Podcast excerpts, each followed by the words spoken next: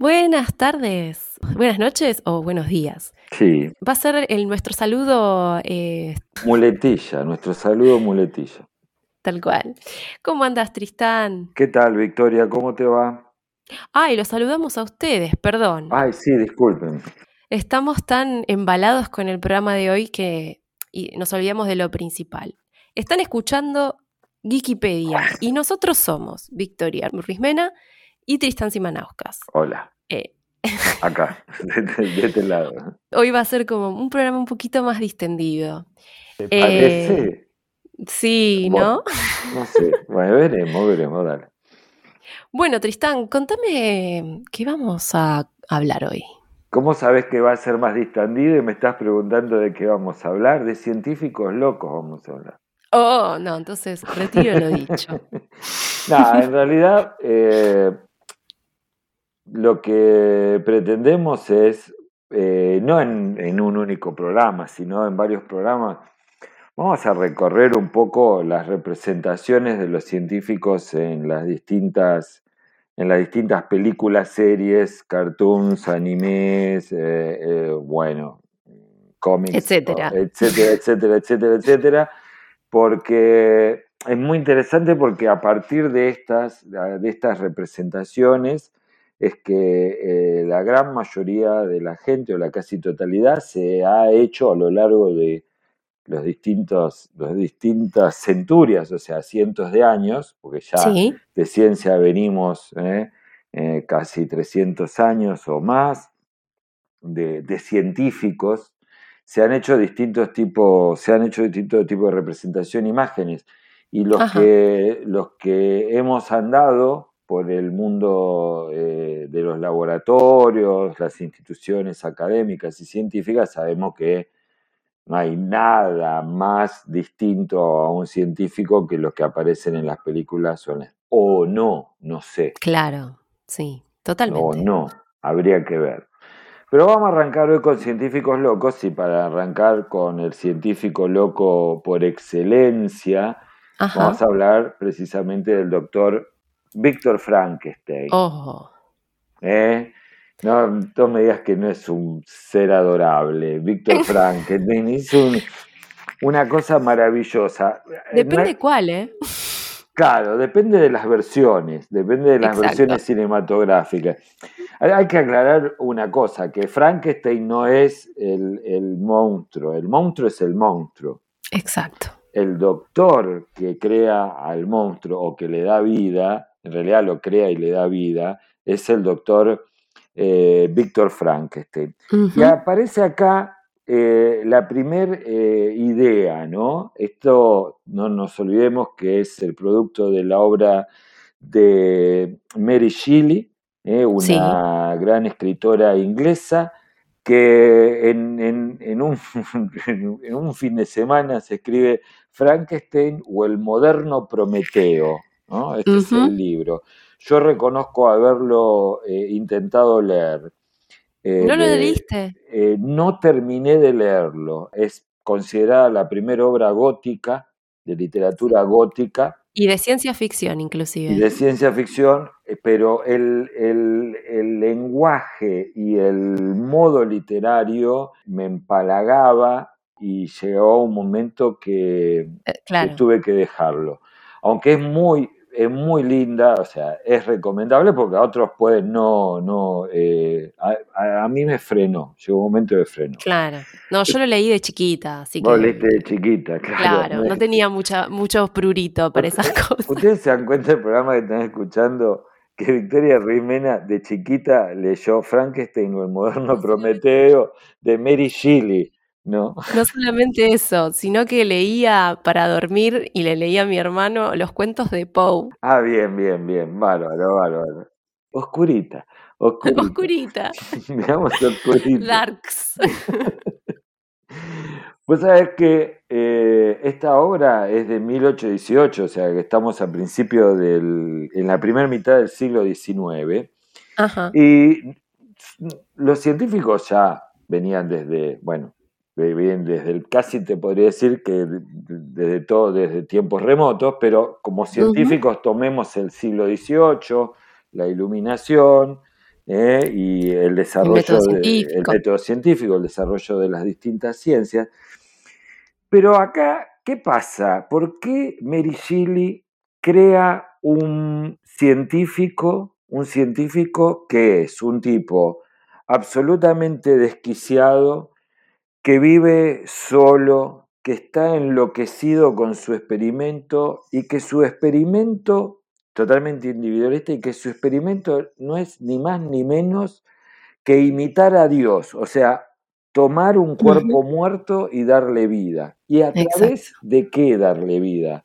De una gran nueva tecnología que es la electricidad, la fuerza eléctrica. ¿eh?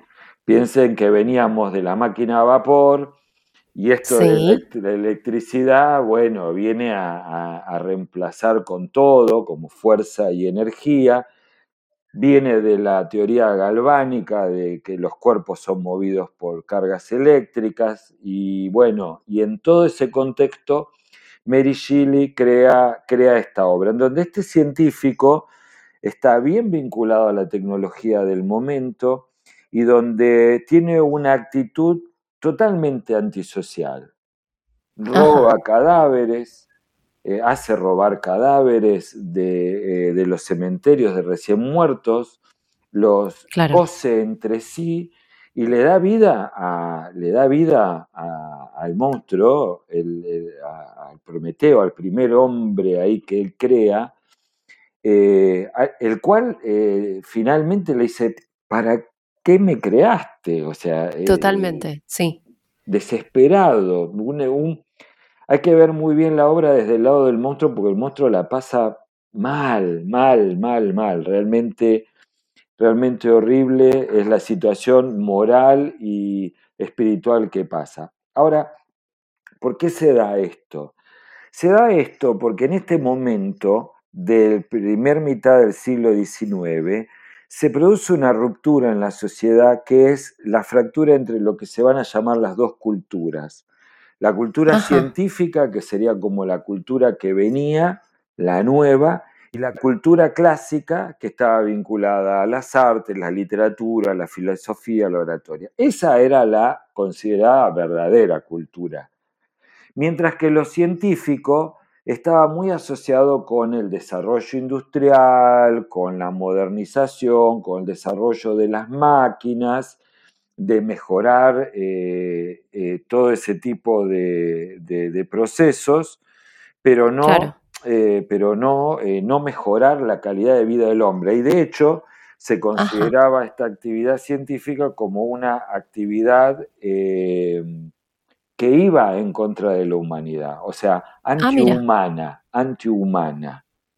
Pensá que también Chile escribe en el medio del movimiento eh, romántico también, o dentro del romanticismo, y la ciencia está asociada con esto. ¿A con qué es una cosa negativa que trata de romper con la estructura humana y crea de alguna manera u otra, y le hace creer a muchas generaciones, que los científicos son unos locos sacados que están encerrados en un laboratorio haciendo cosas espantosas, ¿eh? y de última, si no hacen cosas espantosas, hacen cosas inútiles como explosiones en las cuales ellos terminan con los pelos parados y, nada más. Exacto. ¿Es el único científico loco por excelencia que se te ocurre? No, no, para nada. De hecho, varios años después, este, lo cual es loco, ¿no? Porque uno debería pensar que esto con el tiempo se va como limando y sin embargo no es así. Eh, ¿Sabes quién tenía en la cabeza antes de, cuando empezaste a, hablar de Frankenstein? No sé si viste una película que se llama The Rocky Horror Picture Show. En esa película hay un personaje que cuando aparece, que es el doctor Frank Enfarter. Eh, es un doctor, o sea, es un doctor, es un médico supuestamente, Mm. pero que debajo de su, de su este, Aspecto médico. de aspecto médico, o sea, de- debajo de su bata, tiene Mm. un- una lencería femenina, digamos. Es travesti. Y de hecho, la canción en la que abre, la- porque es un musical la película, o sea, la, la- la canción en la que abre su, su aparición en escena, justamente la letra dice, soy un travesti eh, sexy, creo, de eh, Transilvania, porque Ajá. aparte ta- también tenía de toda esa... También Eh, era vampiro. No, no, no, no era vampiro. Ah, Y era individualista porque en realidad él, tenía su propio experimento, ¿no? en, ese, en ese lugar, porque llegan dos, son dos personajes que llegan a una, eh, se les queda el auto en la lluvia y que llegan a una casa lujosa y buscan un teléfono y bueno, se encuentran con esta persona.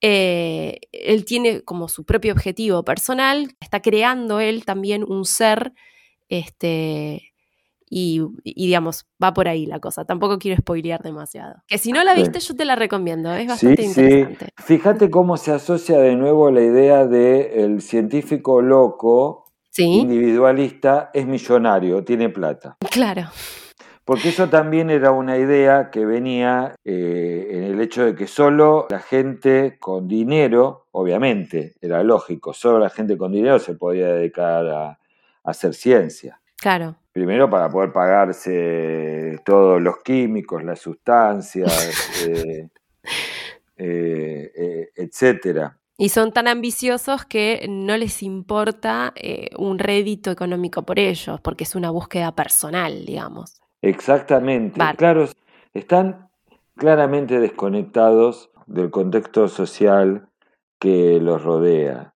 Bueno, pero mm, tampoco son los únicos. Por ejemplo, a, a mí se me ocurre uno, pero este no, este no, este no es malo.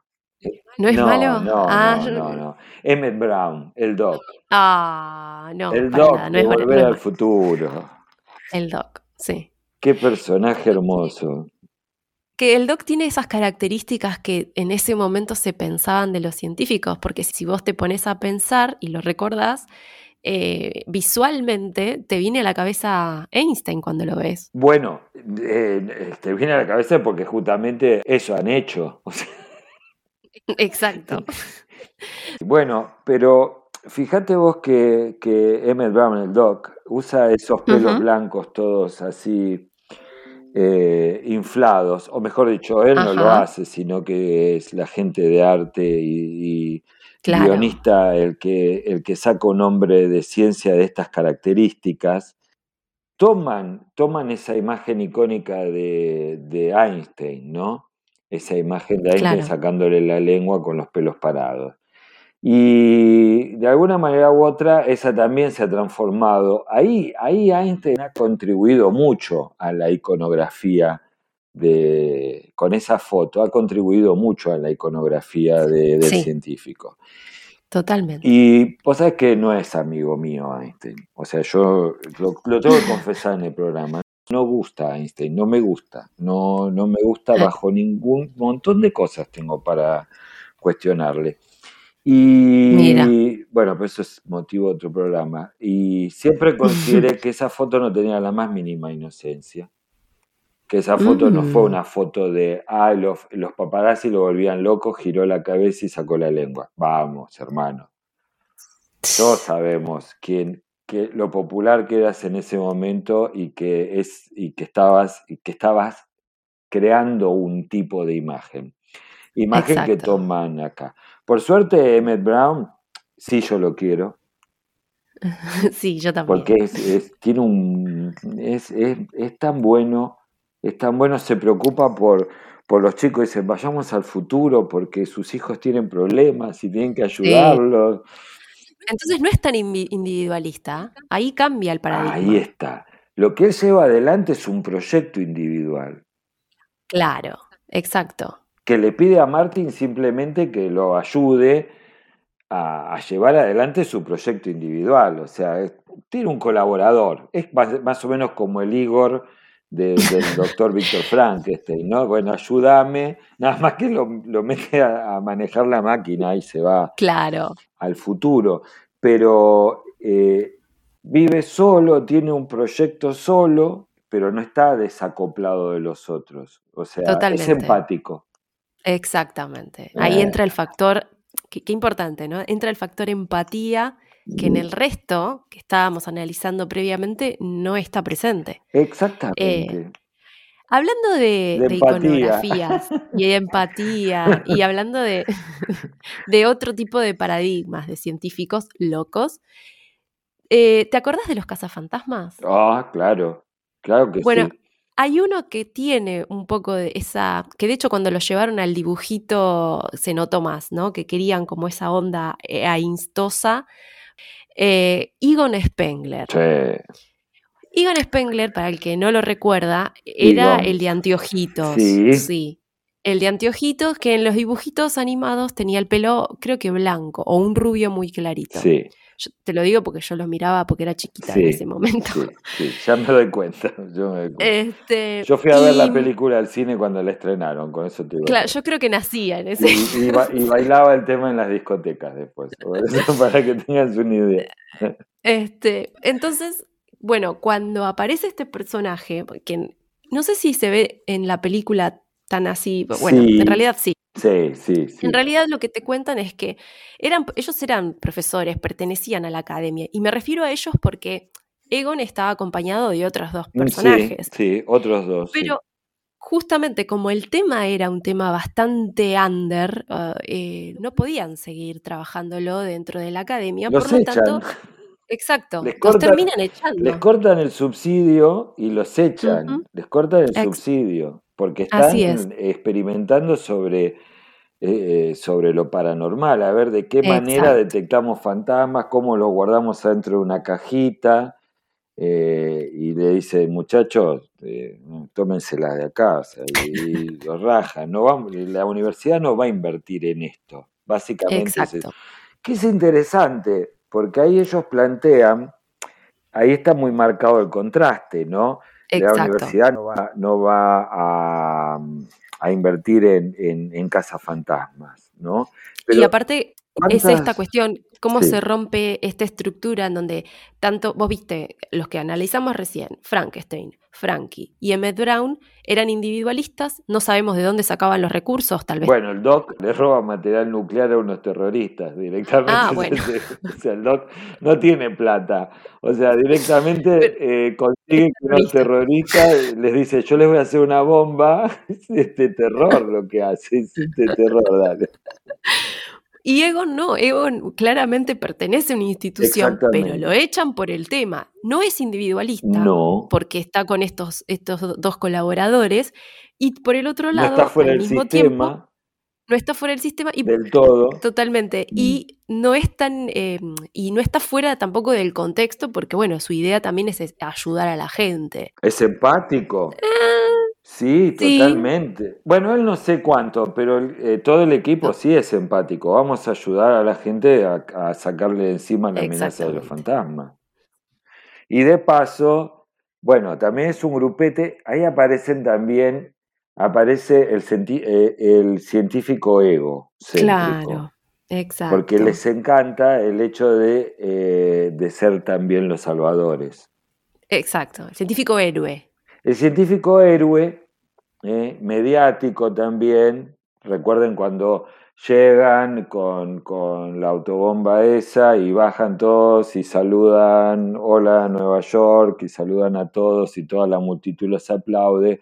O sea, aparece esa idea de, héroe y de eh, eh, marketinesco, y que bueno, y a partir de esto nos van a bancar todos estos. Vamos a hacer plata y nos van a bancar las investigaciones, ¿no? Claro. es un poquitito la, idea. Que me hace acordar a lo que ocurre mucho con, eh, eh, en parte me hace acordar a, bueno, se ata un poquitito, después lo vamos a ver en otras oportunidades, pero con Jurassic Park, ah, los paleontólogos son invitados y les ofrecen plata para ir y dicen, wow, con esto nos bancamos todo Claro. Eh, eh, no, es, no, no está lo mismo en el tema de la popularidad, aunque después sí se hacen populares, se escriben libros, etcétera, pero sino en el hecho de, bueno, eh, de, finalmente consigo a alguien que me banque. Tal cual, sí, un mecenas.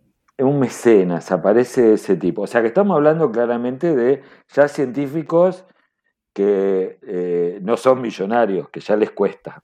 Exactamente. Sí, con una institución, digamos, que tienen que pedir plata a una institución para poder hacer lo que Exactamente, o a la política, o, a, un mecenas, o a una institución, o a la política, al intendente o el, alcalde de Nueva York, o lo que fuera. Eso también es una línea buena, eh, porque ahí hay todo un universo de científicos representados que están vinculados con instituciones. Claro terminemos con alguno bien simpático de, así de los científicos bien, bien individualistas. Bien individualista. Sí, bien individualista. Pero tengo que ir a los dibujitos animados. Y sí, y sí. A, ver, vos estás pensando el mismo que yo. ¿No es humano? ¿Es blanco? No, no es humano, no, es blanco, sí, sí. Y está encerrado en una jaulita. Tiene los, ojos celestes, que en realidad tendría que tener los rojos, pero no importa, lo ponen celeste. Estás pensando en cerebro y Pinky. Estoy pensando en cerebro, sí. Cerebro y de nuevo su, su compañero, cual si fuera eh, Pinky. Pinky Exacto. Que en realidad, a todos los que vimos Pinky y Cerebro, queda bien claro que eh, Pinky tiene más cerebro que cerebro, definitivamente. Pinky es el lado empático, ya sabemos. Totalmente empático. Y es el que, el que ve la realidad. Y cerebro no, no ve la realidad. Siempre está perdido en, sus elucubraciones, pero es el gran, gran eh, científico. Maquiavélico, individual. obsesionado, ¿viste? Sí. Sí, sí, sí, sí, Es un doctor Frankenstein. Eh, de cuatro patas y adentro de una jaulita. él no quiere crear vida, él quiere eh, conquistar el mundo. Totalmente, sí, sí, sí, él es, su obsesión. Directamente conquista el mundo. Che, tenemos que hacer uno de... ¿De dibujitos animados? Sí, de científicos en dibujitos. Podríamos proponerlo. Este, con esto vamos cerrando. Así que Invitamos a nuestros oyentes a que mm, si quieran nos sugieran algún científico que les venga a la mente que no hayamos mencionado acá, que estén los dibujitos animados que les gustaría que hiciéramos alguna eh, mención al respecto. Y nos pueden seguir. Tristán, ¿te acordás de las redes? Sí, Instagram. Vamos por Instagram. Entran por Instagram y se acabó. Wikipedia. Sí. Wikipedia. Pero tomen en cuenta que las letras E o sea, G, G, E, E, y, la, y P, E, esas letras E están reemplazadas por el número 3. ¿Está bien? O sea, es Wikipedia, pero reemplazadas las letras E por el número 3. Entran ahí y a partir de ahí, bueno, ya están en contacto con nosotros y pueden ir a cafecito. Exactamente. Pueden este, colaborar con un cafecito si quieren, Exactamente. Si, les parece. Necesitamos micrófonos. Necesitamos Exacto. micrófonos. Esto no es profesional. Se necesitamos micrófonos. Y si les gustó, bueno, déjennos un comentario. Em, bueno, Tristán, ¿nos vemos la próxima? Y sí, y sí, claro que sí. No, eh, eh, nos hablamos. Nos hablamos, tenés razón, porque estamos lejos. bueno, un abrazo. Igualmente, chao. Chau, chau.